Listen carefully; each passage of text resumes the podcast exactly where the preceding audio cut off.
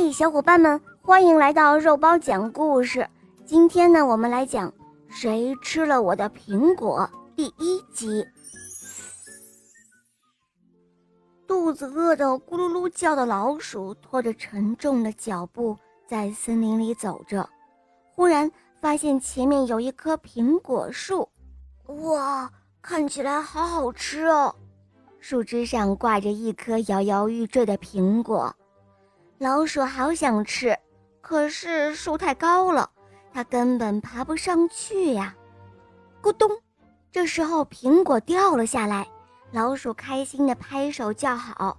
它睁大眼睛看着苹果朝自己迎面滚了过来，可是苹果却继续向前滚，咚的一声掉到一个洞里。老鼠赶紧跑过去。这个洞看起来很深，呃，这这可怎么办呢？老鼠想了想，决定在最靠近苹果掉落的地方挖个洞。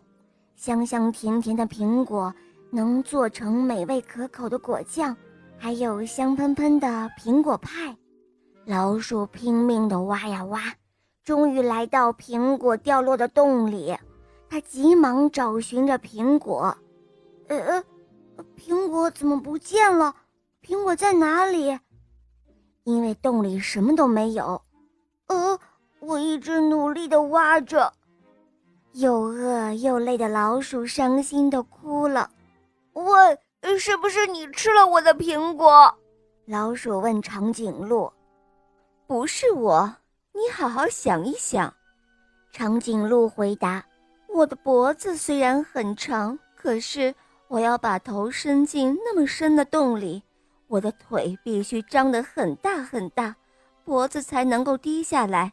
这样，我得先学会劈叉才行。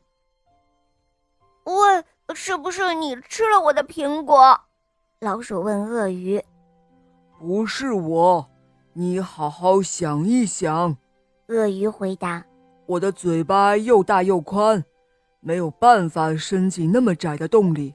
就算塞得进去，也不能张开嘴巴咬苹果呀。好了，小伙伴，这一集呢就讲到这儿了。你们猜一猜，到底是谁吃了老鼠的苹果呢？下一集中我们就会知道答案了。